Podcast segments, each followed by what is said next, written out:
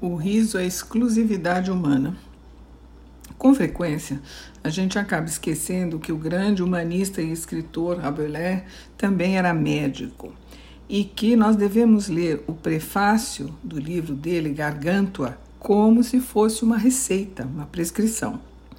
Com a escrita dionisíaca que era dele, uma espécie de embriaguez literária deliberadamente provocante, ele se dirige ao que ele chamou de bebedores ilustres e conclama todos a se divertirem, a aproveitarem e a rirem.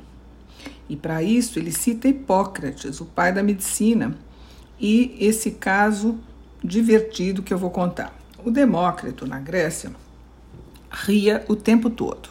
E os moradores da cidade lá onde ele vivia acabaram ficando preocupados, achando que ele tinha pirado, que ele era doido, e pediram ajuda do médico para que ele fizesse, do, do Hipócrates, para que ele fizesse um diagnóstico e tentasse curar o Demócrito. Demócrito é o famoso atomista. Veredicto: não só Demócrito não era nem doido, nem estava doente, mas melhor ainda, todo mundo deveria se inspirar nele disse Hipócrates, pois o riso é sadio e tem efeito curativo.